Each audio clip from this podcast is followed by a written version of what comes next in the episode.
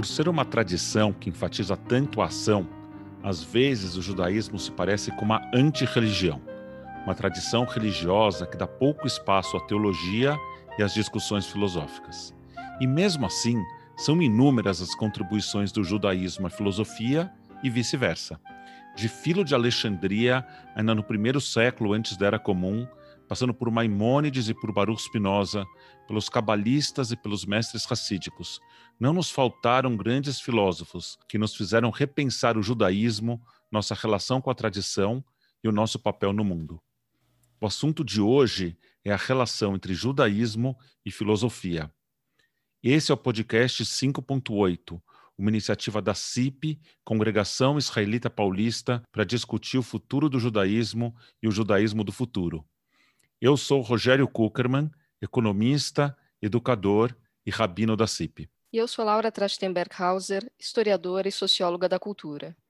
E hoje a gente tem dois convidados fantásticos para discutir aqui com a gente o Dr. Francisco Moreno de Carvalho, médico, servidor público, graduado pela Unifesp, que fez seus estudos de doutorado pela Universidade Hebraica de Jerusalém e doutor pela Universidade de São Paulo nas áreas de pensamento judaico e história da medicina, e o rabino Rubens Terchen, que também fez seus estudos de doutorado na Universidade Hebraica de Jerusalém e doutor em filosofia judaica pela USP e rabino da CIP. Então, a primeira pergunta para vocês dois aqui é que vocês contem um pouco para gente. Quem são vocês? Eu nasci na Argentina, como pode ser ouvido ainda pelo meu sotaque. Fui morar em Israel com 19 anos. Estudei lá filosofia judaica e educação e rabinato. Servi como rabino na, em Barcelona, em Jerusalém e depois aqui já faz 13 anos que estou em São Paulo. Tenho a honra no último tempo, além de ser rabino mais do que full-time na CIP, de ter algumas atividades eh, acadêmicas em filosofia judaica, justamente na Unifesp, um pouco na USP e no Labo da PUC. Bom, eu sou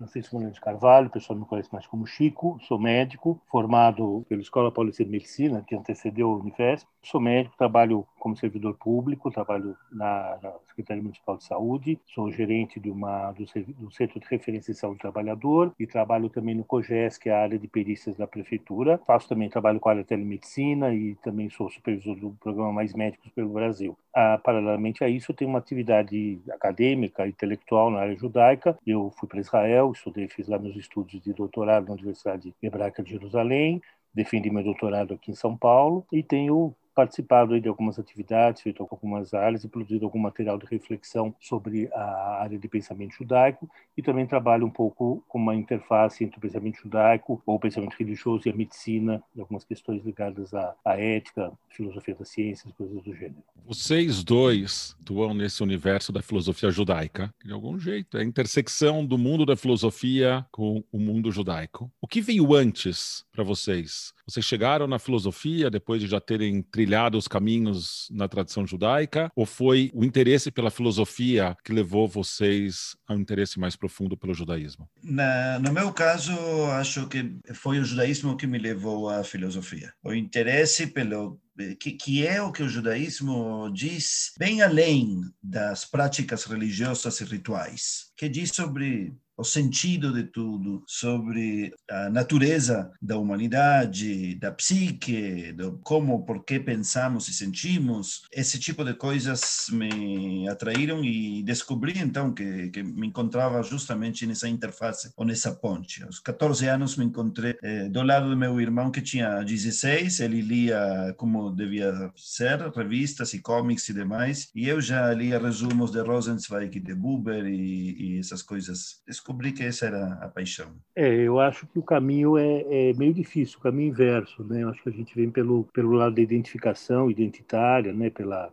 pela ligação com o judaísmo, e aí acho que surgem algumas perguntas, né, que a gente que exigem uma reflexão para além do que a gente sente, do que a gente acredita, do que a gente se identifica. E aí eu fui levado, né, dessa questão, o que, que é isso? Como é que, que, que eu sinto, que eu, eu, vivo como judaísmo dialoga com o mundo, dialoga com ao longo da sua história, o que, que aconteceu? Então isso me levou realmente a procurar é, me aprofundar na área de pensamento judaico, primeiro na literatura rabínica, depois muita coisa de Maimonides, né, Rambam, algumas coisas mais modernas também, Buber, Soloveitch. Eu tive o grande prazer prazer de ser amigo e conviver com o professor Leibovitch em Israel, com o Israel Leibovitch, então foi também uma pessoa que me influenciou bastante, com quem eu aprendi muito. Então, sem dúvida, acho que primeiro vem essa questão uh, judaica, né, de você ser judeu, de você estar ligado intrinsecamente a, a, ao judaísmo, e em seguida essa pergunta, essa tua busca de entender isso melhor, entender como é que isso se insere no mundo, como é que isso dialoga também com, com o mundo fora do judaísmo. Bom, vocês dois então vieram do judaísmo para a filosofia. Queria perguntar para vocês qual a importância da diversidade do pensamento filosófico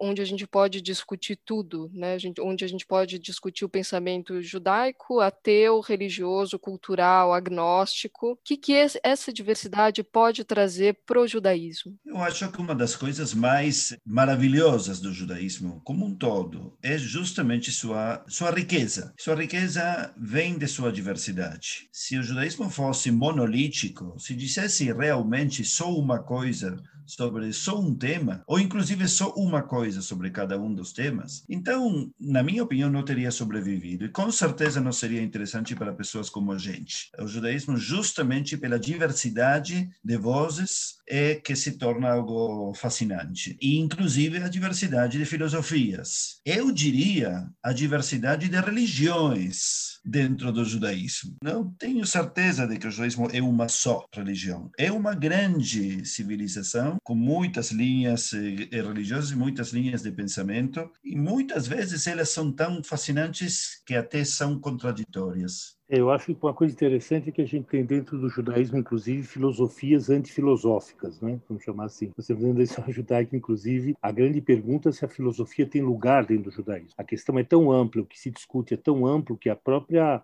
noção de filosofia do judaísmo é discutível. Bulafia, quando traduziu o Rambam, ele dizia: os racionalistas, os filósofos, chegam, o limite deles é onde nós místicos começamos. Eles vão até onde, uh, nessa contraposição entre mística e filosofia. Já teve gente que juntou as duas coisas. Então, assim, na verdade, a gente tem todo um diálogo, toda uma, uma conversa, toda uma, uma série de contradições que a gente vê e que elas, sem dúvida alguma, são diálogos interessantes. Quer dizer, eu acho que o que marca ou caracteriza esse permanente diálogo entre opiniões diferentes, ideias diferentes, vivências diferentes, em que, de algum jeito, no limite, cada um quer dizer que a sua é legítima e a do outro não, mas, no fundo, esse ruído que faz, faz com que todos sejam partícipes disso, né? Isso é de todos, quer dizer, nós participamos em conjunto, desde o Sátamar até a, a rabina LGBTQ+, de São Francisco, né? É, que, obviamente, um provavelmente vai dizer que o outro não é judeu e é satânico, né?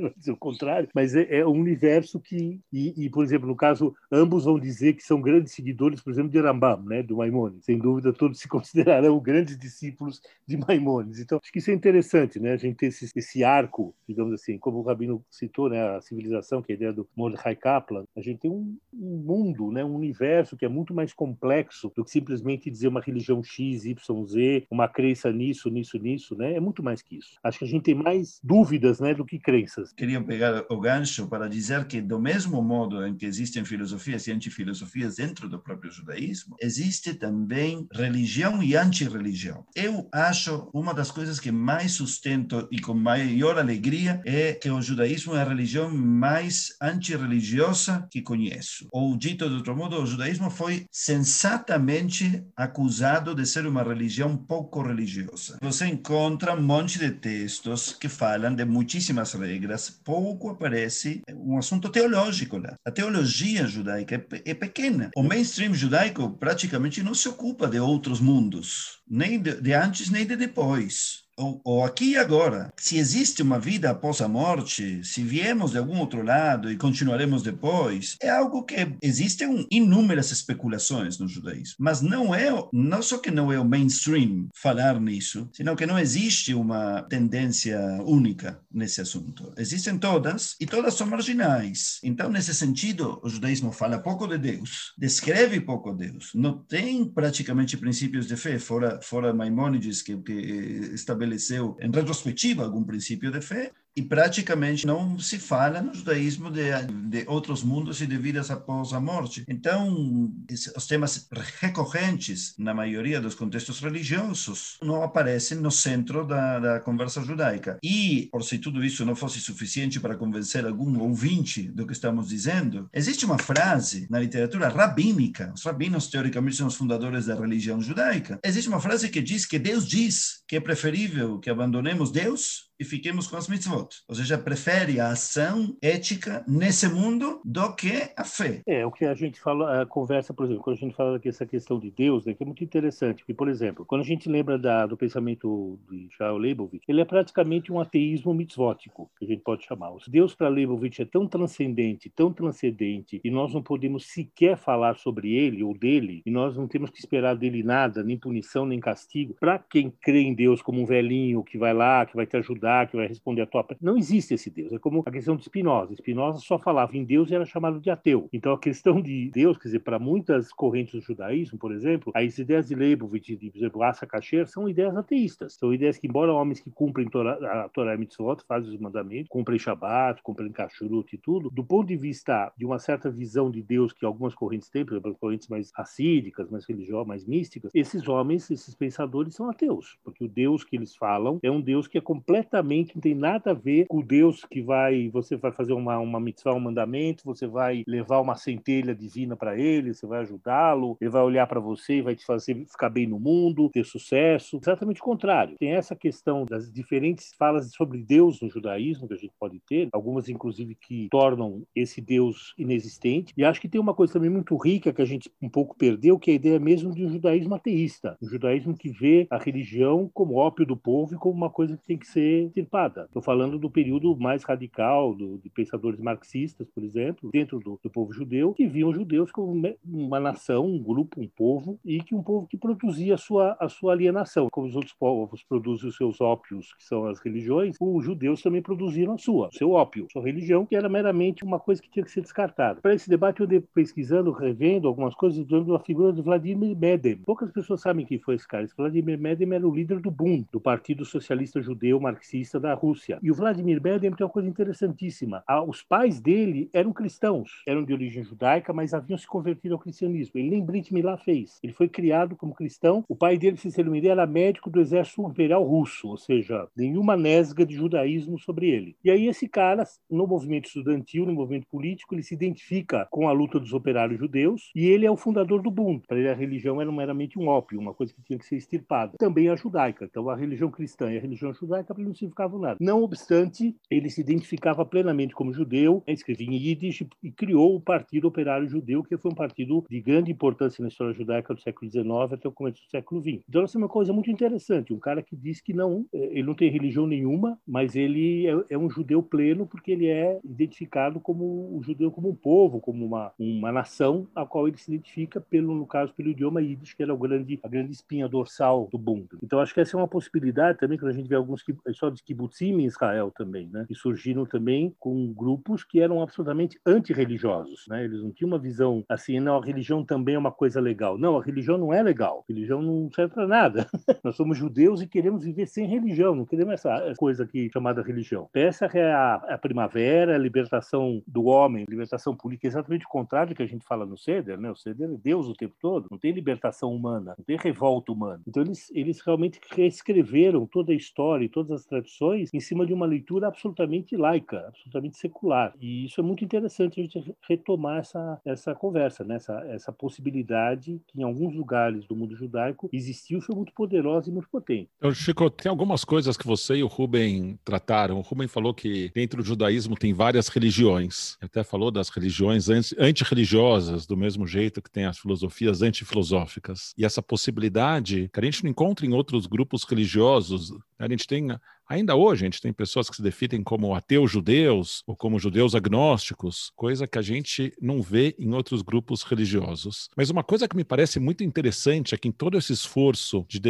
de definir um ateísmo judaico, na grande maioria dos casos, inclusive em boa parte dos fundadores dos kibbutzim, e curiosamente, até quando o Ruben fala que o, o judaísmo é pouco religioso, é, a gente tem uma definição muito estreita do que é o universo religioso. E o curioso é que a gente, em muitas muitas dessas desses esforços, a gente tem definições teológicas que são as mais retrógradas possíveis, que os americanos chamam de strawman. A gente define um inimigo que é o mais retrógrado possível, porque nessa visão teológica judaica, que é do homem branco, de, né, o, o que eu chamo de teologia do Papai Noel, tem um homem sentado no trono com uma longa barba branca, é muito fácil a gente rejeitar essa perspectiva teológica. Enquanto algumas das outras te perspectivas teológicas, tão judaicas quanto, É óbvio que tem uma perspectiva teológica na Bíblia de um, de um Deus pessoal, que é ciumento, que é violento, que estabelece essas relações com as pessoas e tem outras perspectivas judaicas místicas, como está falando do Leibovitz, a gente pode falar do Mordecai Kaplan, que falava da força que traz a salvação, ou o Ruben eu temos como referência importante o Rabino Art Green, ou a gente vai ter um monte de, de referências judaicas que são concepções muito diferentes do divino e para as quais talvez a gente encontrasse um meio de campo. Mas, em geral, essa rejeição ao Deus é assim: vou caracterizar que ser religioso é acreditar naquele Deus Papai Noel. E como eu não acredito naquele Deus Papai Noel, eu já cancelo todo esse capítulo da minha perspectiva judaica. Nesse sentido, e o, o Chico falou também um pouco dessa perspectiva do judaísmo como a, a tradição das mitzvot, tanto no Talmud quanto no pensamento de Leibovitz, acho que vocês dois trataram disso. Então, eu queria que a gente pensasse um pouco como se dá para dois filósofos judaicos, uma religião que é tão concreta, que coloca a ênfase na ação, como se dá para vocês esse diálogo com o abstrato? O judaísmo tem alguma coisa no concreto e a filosofia tem uma ênfase no etéreo. Então, como vocês conseguem navegar que é o universo do etéreo de uma civilização que é concreta? Antes de, antes de, de responder diretamente sua pergunta, eu preciso lembrar de um professor comum que tivemos os dois,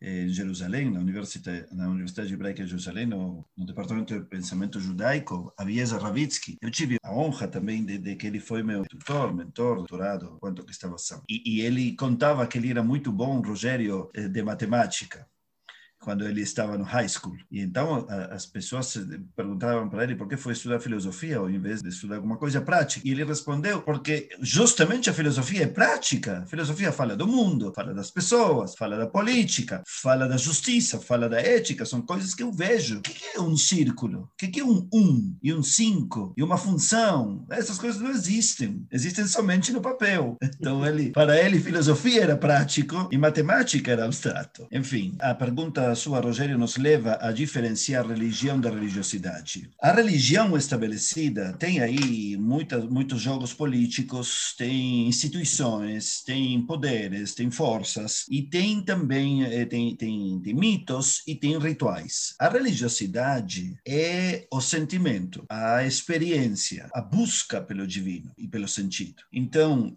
o judaísmo tem uma religião bastante concreta que muitas vezes se perde nessa concretude perde muitas vezes sentido, na minha opinião, nessa concretude. Parece como que o objetivo da sucá é fazer a sucá mesmo. E então a discussão acaba sendo sobre quais materiais precisamos, que tipo de folha é kasher e qual não, e por aí vai. O mesmo com a matzá, o mesmo com, com o jejum de Yom Kippur. É, na minha opinião, é triste e curioso ao mesmo tempo que, no outro extremo, o povo incorporou isso. Você caminha por entre as pessoas da rua judaica em Pesach, as pessoas estão falando em conceitos de liberdade. Estão falando se, se a matzá engorda ou não. As pessoas em Yom Kippur não estão falando sobre sua reflexão, sobre sua personalidade, sobre seus vínculos, sobre sua busca ou sobre seu temor à morte. Estão falando sobre se tem fome ou não. E em Sukkot, igualmente. E em Hanukkah, se acende a vela de, esquerda a direita ou de direita a esquerda, o primeiro oito ou depois um. E aí é onde, de algum modo,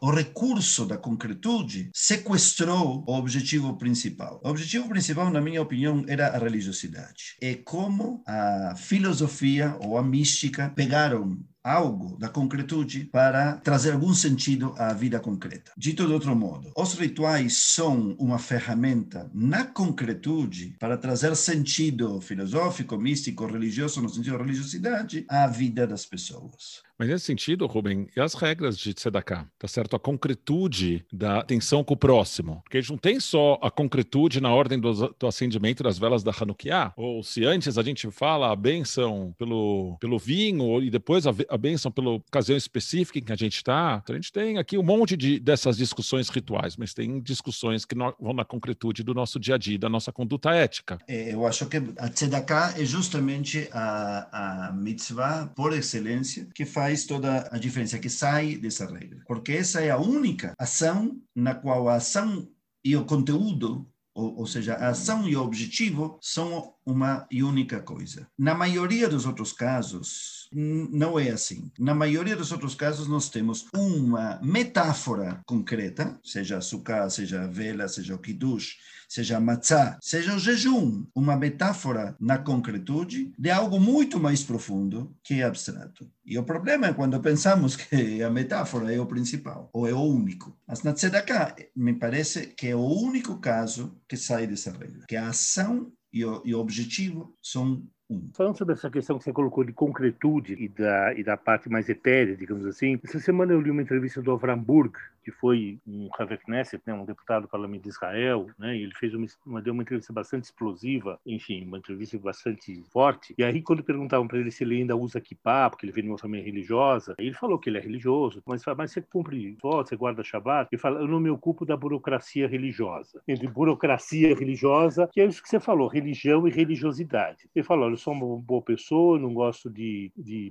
não mato ninguém, não faço mal para ninguém, então acho que eu sou um bom cara, eu acho que eu estou sendo uma pessoa religiosa, digamos assim, não preciso ficar ocupado com a burocracia. Agora, quando a gente pensa no, no pensamento rabínico original, né, aquela velha discussão, você quando faz uma mitzvah, um mandamento, você precisa ter intenção em fazer ou você não precisa ter intenção em fazer. Eu acho que tem uma coisa interessante que a, o pensamento rabínico ele caminhou no sentido de que a gente não tem que criar uma sociedade de santos, mas uma sociedade de pessoas normais. Então nós não temos que ter santidade introduzida em todos os momentos da nossa vida. Nós temos simplesmente que ser pessoas, que ser homens. Então acho que eles se preocuparam em criar um, um modelo, um sistema, é um modelo basicamente político, é um modelo de como você rege uma sociedade. Então, você, isso Spinoza dizia muito claramente, se você olhar o mundo das mitzvot, ele é, um, é, é a poli judaica, é o, como os judeus vivem. E até o século XIX, quem é judeu? Judeu é o cara que vive sob as leis judaicas. Ponto. Não tem essa discussão, oh, o que eu sou, se eu sou riloni, se eu sou religioso. Judeu é isso. Até o século XIX, que as comunidades começaram a se integrar ao mundo civil, ao mundo não judaico, e aí você começou a surgir essa questão que você pode ser judeu de outras formas. Você não precisa mais estar sob a, a lei judaica, ou lei, se lê assim, a lei rabínica, ou a lei caraíta, se você for caraíta, para ser definido como judeu. Então, acho que tem essa questão, que é uma questão muito, muito profunda, muito séria nesse sentido, né? de que você, na verdade, a mitzvah também está voltada para você criar um conjunto de pessoas, ela está muito preocupada com uma comunidade, mais do que com o indivíduo. E ela tem um lado também educativo, que é você educar, através da mitzvah, você educa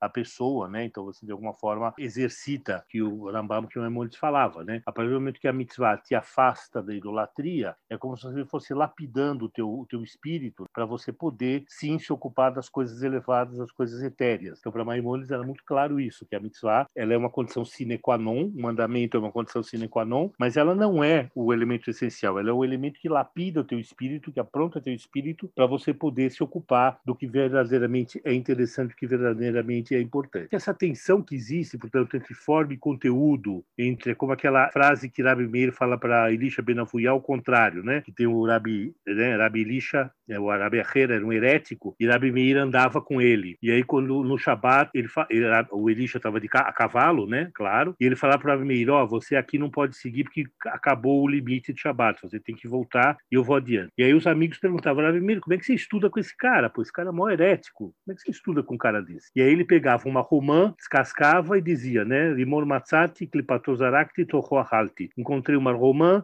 tirei sua casca e comi seu conteúdo. Eu acho que um pouco o que o judaísmo não ortodoxo faz é entender um pouco isso, essa casca e esse conteúdo de uma forma um pouco diferente. A casca da burocracia, que a gente pode tirar, e o conteúdo que a gente tem que manter. Então, acho que essa visão mais conteudística, digamos assim, do judaísmo, que é uma certa novidade, certa medida, acho que o caracteriza a religiosidade ou as religiões judaicas eh, liberais, digamos assim, como o Rubem falou, que realmente né, são formas religiosas diferentes. Então, elas têm esse, esse componente. E aí, lembrando a famosa história de Hillel lá, que todo mundo cita, Maserhet Shabbat, dados que querem se converter, que, ele, que o cara quer aprender a Torá num pé só, e ele fala, né, não faz aos outros o que é odiável a você, é uma frase filosófica, é de ética, é uma filosofia ética. Ele vem da aí sim, ó, que interessante. Na nossa pergunta, olha um cara que começou pela filosofia e terminou no judaísmo. Esse cara que procurou o Hillel, né? Porque ele quer ser judeu enquanto ele aprende a Torá num pé só. E o Hillel fala o que para ele? Não faz aos outros o que é odioso a você. Esta é toda a Torá. Vai e estuda. Então ele pela filosofia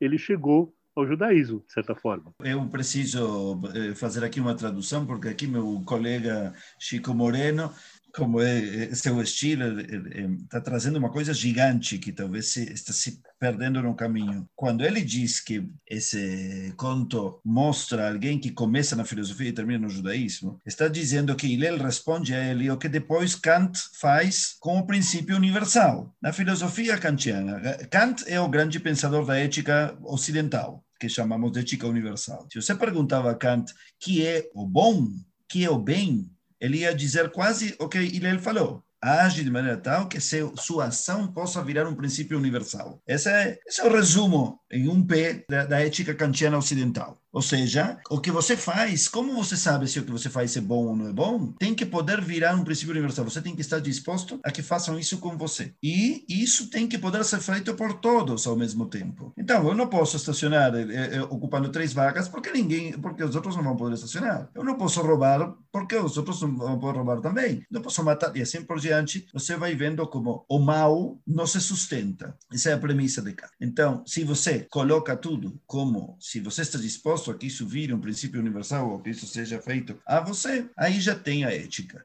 Aqui Chico está dizendo, dois mil anos antes de, de, nós, ele respondeu isso quando teve que falar de judaísmo. A pessoa veio falar da Torá e ele respondeu o princípio kantiano. Tudo, essa é a Torá e o demais vai estudar. E a pessoa, então, através da filosofia, se tornou judia, segundo a história talmúdica. Queria puxar alguns ganchos sobre algumas coisas que, maravilhosas que vocês falaram agora. Acho que a primeira é a percepção de que a filosofia é prática, não é apenas abstração. A filosofia fala da vida, fala da ética, fala, fala de amor, fala de como a gente quer viver, de como a gente quer estruturar a sociedade, isso desde Platão, desde Sócrates até hoje. O que o Chico falou também, que a filosofia serve para a gente, entre outras coisas, criar uma sociedade sociedade de homens e não de deuses, e não de pessoas, não de seres perfeitos. Por isso que me choca tanto quando as pessoas falam que filosofia não tem por que ensinar filosofia na escola. Não tem por que ensinar porque não é pragmático bastante. E isso não só limita o poder de questionamento de uma sociedade, como a precariza também, como a limita em muitas partes. E aí, por fim, vocês falaram um pouquinho sobre filosofia ética, o que é a ética. E pesquisando um pouco sobre vocês, eu vi que o Ruben foi selecionado como representante judaico para o grupo interreligioso da Unesco, que desenvolveu um documento chamado Uma Ética Universal. E é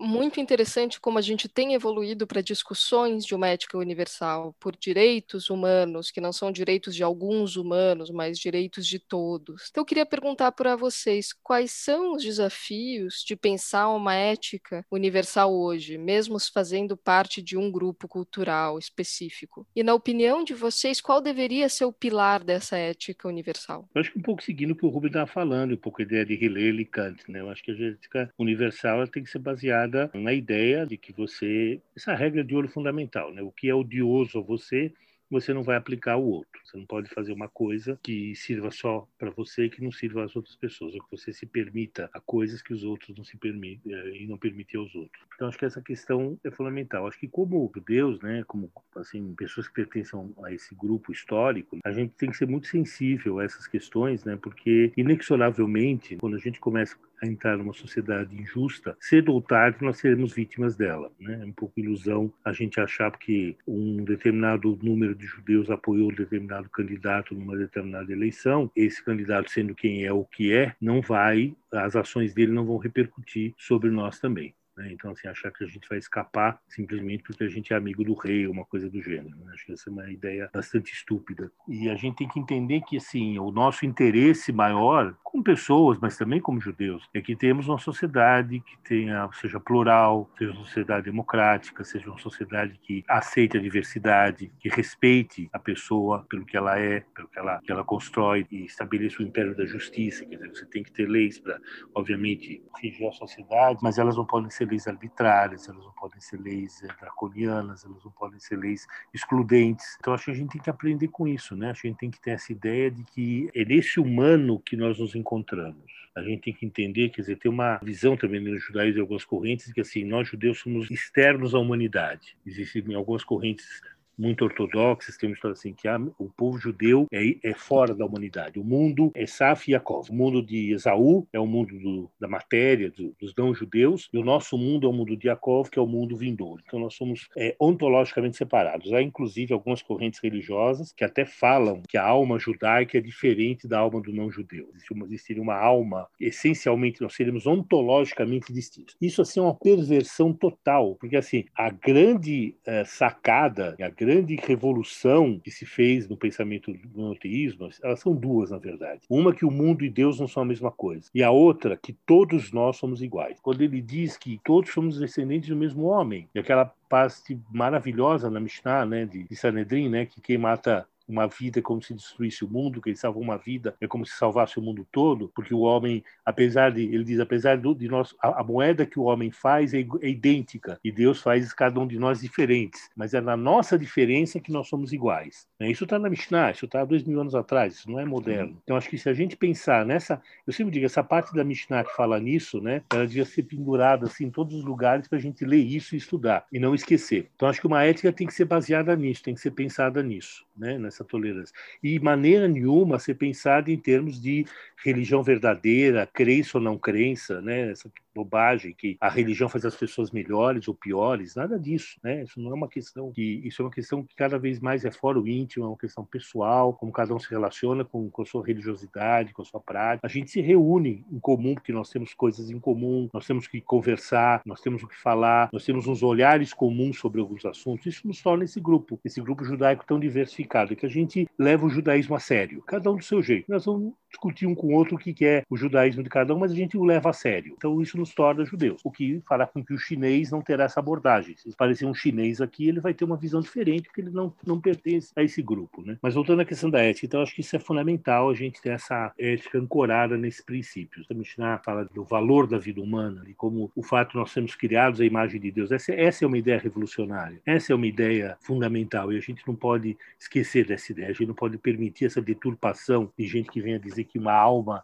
é diferente da outra, que um ser humano é ontologicamente diferente do outro. Não, não é. Então a gente tem que, lembrando o Kuzari e o Guia, né, e o Morane Vuhim, né, lembrando Yehuda Levi e Rambam. É aquilo ali. O judaísmo é uma adesão tua a determinados princípios, a determinados... e essa adesão é o que marca a nossa identidade e não é uma questão genética, não é uma questão de sangue, não é uma questão, é uma questão de você escolher, de você fazer o que Abraão fez, o que Abraão, nosso pai, fez. Atravessou o rio, saiu da biologia, entrou para a história, né? suplantou a, a biologia. Né? Ele era filho de idólatras. Ele era, por herança, teria que ser idólatra. Ele rebelou-se contra o próprio pai, contra a sua própria tradição e foi ser quem foi. Acho que esse é o desafio que a gente é chamado a fazer, sermos homens abrâmicos. O, o melhor exemplo disso é Abraão, né? que ele, ele não nasce essencialmente diferente de ninguém. A própria narrativa bíblica diz que ele nasce filho de idólatras. Ele não nasceu diferente, se fez diferente. E para isso, inclusive, começa a sua trajetória com uma viagem. Ele tem que deixar uma coisa e ir para outra. Eu sou dos que acredita que, que a viagem não é o que ele deixa, é o que ele leva ele leva com si próprio. Mas não é, não é só isso. Moisés é outro grande personagem. Ele cresce numa socialização não judaica não hebraica e também idólatra. E ele é o grande eh, líder nosso. E David é o seguinte, todos sabemos que a narrativa faz questão de mostrar que ele é bisbisneto de uma moabita. E não só isso, depois na literatura rabínica nós temos grandes sábios, rabinos, codificadores de nossa lei, construtores da maioria do nosso judaísmo, que se converteram ao judaísmo, que não nasceram judeus. Aparece, aparece o detalhe, o, o detalhe na literatura rabínica. Então, não há nenhuma possibilidade de pensar que juda, entre os judeus existe alguma coisa essencial, ou de DNA, ou de sangue, ou de, ou, ou de qualquer coisa do tipo. Eu, sobre a pergunta da Laura, diria que o pensamento, para pensar uma ética, eh, concordo com tudo que falou o Chico, e acho que deveríamos dividir a pergunta, em, em, eh, a resposta exposto, na verdade, em duas partes. Uma é os mínimos e outros máximos. Os mínimos têm a ver com isso, a igualdade, a equidade, o respeito. Alguém falou, não precisamos amar teu próximo como a ti mesmo. Respeita teu próximo a ti mesmo, já é suficiente, já é o bastante. É verdade, eu acho que esses são os mínimos. E os máximos, aonde podemos aspirar, se queremos ir a mais, eu diria que tudo que nos leva a búsqueda do sentido, do bem. Rogério antes citou que um dos nossos mentores é Arthur Green. Ele diz, ele sim eh, acha que ele vem de uma tradição mais mística, ele vai dizer que, que o mundo e Deus e, e, e os humanos somos todos um, todos somos aspectos de uma mesma unidade. Mas também diz que a natureza é neutra. A natureza não é nem boa nem má, é simplesmente neutra. E que o ser humano tem que aprender a conviver com, e ele às vezes diz isso muito mais duro, com a indiferença da natureza. Se uma pessoa diz como é que Deus permite o tsunami, ou como permite o câncer, ou como não permite nada, a natureza funciona assim, é indiferente, é neutra, não é boa, não é má, não é amorosa, não é, não é nada, é natureza. Cabe à pessoa fazer disso algo algo que tenha beleza, que tenha bondade e que tenha amor. E essa é a religiosidade, na minha opinião, como aluno dele, claro. Então, o mínimo é respeito, igualdade, equidade e justiça. O máximo é significar essa neutralidade da natureza numa história que busca fazer o bem, que busca melhorar, que busca amar. A gente vai para a nossa pergunta final agora. Queria saber é, vindo de vocês, quais as pontes que a gente ainda pode construir entre a filosofia e o judaísmo? Quando tive que dar cursos de filosofia judaica, muitas vezes comecei com a pergunta que trouxe no começo Chico rapidinho, que é se existe filosofia judaica. Porque existe um extremo que diz que não, existem judeus que fazem filosofia filosofia universal, conversam com filosofia universal. E é isso. Esse, esse, por exemplo, nesse lugar está Strauss, Leo Strauss, e no outro extremo está Harry Wolfson, um catedrático da, da, da Universidade de Harvard, que dizia tudo o contrário. Só existe filosofia judaica. Para ele, a filosofia começa com Filão de Alexandria, que trouxe a cultura ocidental, a grega, a Bíblia, tudo junto, e a segunda grande revolução é de outro judeu chamado Spinoza. E todas as filosofias que vêm entre um e outro são respostas a um ou outro. E no meio estão todos os demais. Eu acho que, obviamente, os dois são extremos. Não podemos dizer que não existe, porque existem temas recorrentes, existem sistemas, existem métodos, existem textos que se referem uns aos outros. E não podemos dizer que somente existe filosofia judaica. Qual, quais são as pontes? A filosofia como a filosofia da política ajuda a política a se pensar a si própria. A filosofia da ciência ajuda a ciência a se pensar, a ter rigor, a ter ordem, a ter organização, a se questionar a si própria, suas premissas, seu método. Assim a filosofia da, da psicologia, a filosofia da ciência, a filosofia do direito, a filosofia da política e também a filosofia do judaísmo. Eu acredito que a contribuição da filosofia para o judaísmo é ajudar o judaísmo a se pensar pensar numa forma organizada, crítica, profunda. Nesse sentido, é uma contribuição gigantesca. E, de algum modo, acho que o judaísmo é uma autofilosofia. O judaísmo vive se pensando a si próprio, se queremos ouvi-lo. Então, nesse sentido, o judaísmo contribui com a filosofia por ser naturalmente um questionador de si próprio. Eu acho que você pergunta de perguntou sobre elos, né, sobre alguma coisa. Eu acho que tem algumas questões, por exemplo, muito interessantes que acontecem na filosofia judaica mais moderna, contemporânea, e que elas de alguma forma são é, motivos ou, ou, digamos, são possibilidades de pontes para a gente pensar algumas coisas. Uma delas, por exemplo, é, é a ideia de Soloveitch, a duplicidade do homem, né, o homem que domina o mundo, por exemplo, o homem que dialoga com o mundo, né, o homem que é o, o poder sobre os animais e o homem que é o jardineiro que cuida do mundo. Acho que isso é muito atual no momento que a gente está de extermínio da natureza, né, destruição da, da terra, né, que a gente está vivendo esse, esse momento grave, inclusive essa pandemia tem a ver com isso também, né?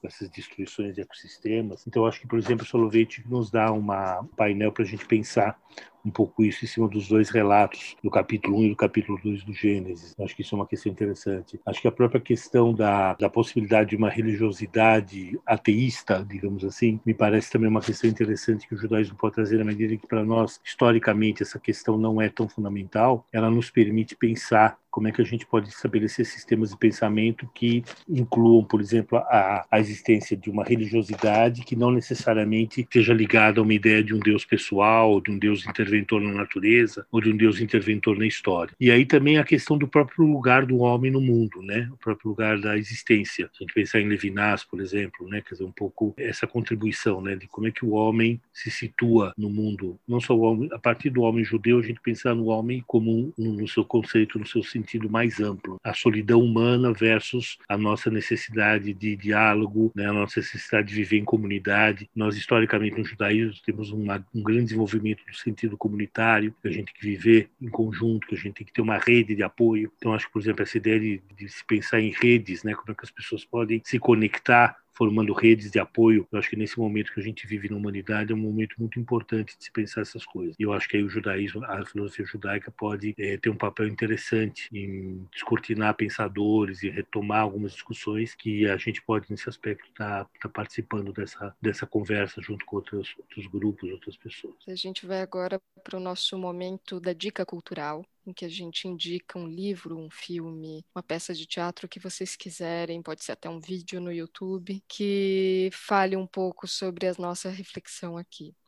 Eu queria começar indicando um filme que eu amei, é um filme de 2005, se chama Pequena Jerusalém. É sobre uma estudante de filosofia numa família judia ortodoxa e os questionamentos dela. Fala muito sobre Kant e é super interessante. Eu indicaria um filme do Amos Gittai, o filme que ele fez sobre Ruth, em que ele situa, situa Ruth como uma imigrante na periferia de Paris e ele usa todos, todo o texto do livro de Ruth como o texto do filme e os personagens são esses personagens da periferia do banlieue de Paris, imigrantes ilegais, né, fugitivos. Eu acho que essa condição nômade que está no livro de Ruth, que é aquela história, né? A Bíblia está tudo lá, né? Por isso que ela é um best-seller, né? Porque ela está ela tá lá com tudo, né? Ela é o livro que que mostra que irmãos não se amam, que se odeiam, mostra que de guerras, mostra incesto, mostra, enfim, ela mostra toda a nossa o nosso lado afel, nosso lado lado ruim, nosso lado sombrio, para propor um lado iluminado.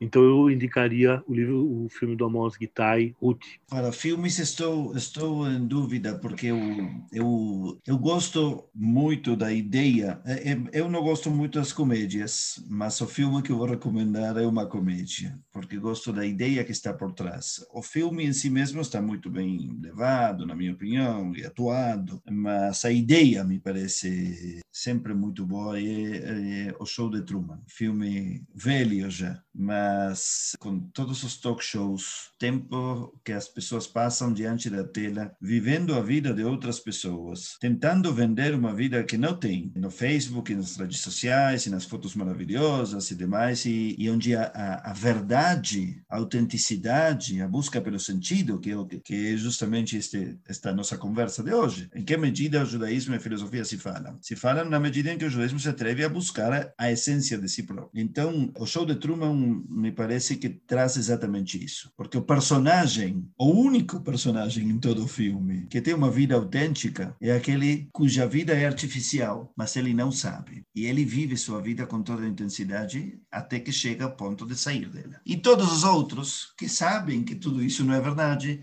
vivem grudados à tela para ver a vida dele e perdem a própria. Eu vou indicar um livro, um livro que faz o que eu disse que, em geral, é, os ateus judeus, os, aqueles que se definem como cultural humanistas, secular humanistas no mundo judaico não fazem. O livro chama A Plausible God, Secular Reflections on Liberal Jewish Theology, Reflexões Seculares em Teologia Judaica Liberal. Ele pega três teólogos judeus liberais do século XX, que são Mordecai Kaplan, Art Green e Michael Lerner, e ele analisa esses três filósofos, porque ele diz, em geral, as pessoas nos acusam de recusar uma perspectiva deísta, porque a gente adota uma teologia ultrapassada, mas que se a gente interpretasse a partir da ótica de uma teologia judaica contemporânea, a gente chegaria a uma conclusão diferente. Então ele pega esses três filósofos, talvez três dos maiores teólogos judeus do século XX, e analisa a obra de cada um deles. Ele continua chegando no final do livro, estou dando um pouco de spoiler, ele continua chegando no final do livro dizendo eu, eu me mantenho secular, mas é, é uma obra muito interessante pelo esforço que, que ela propõe.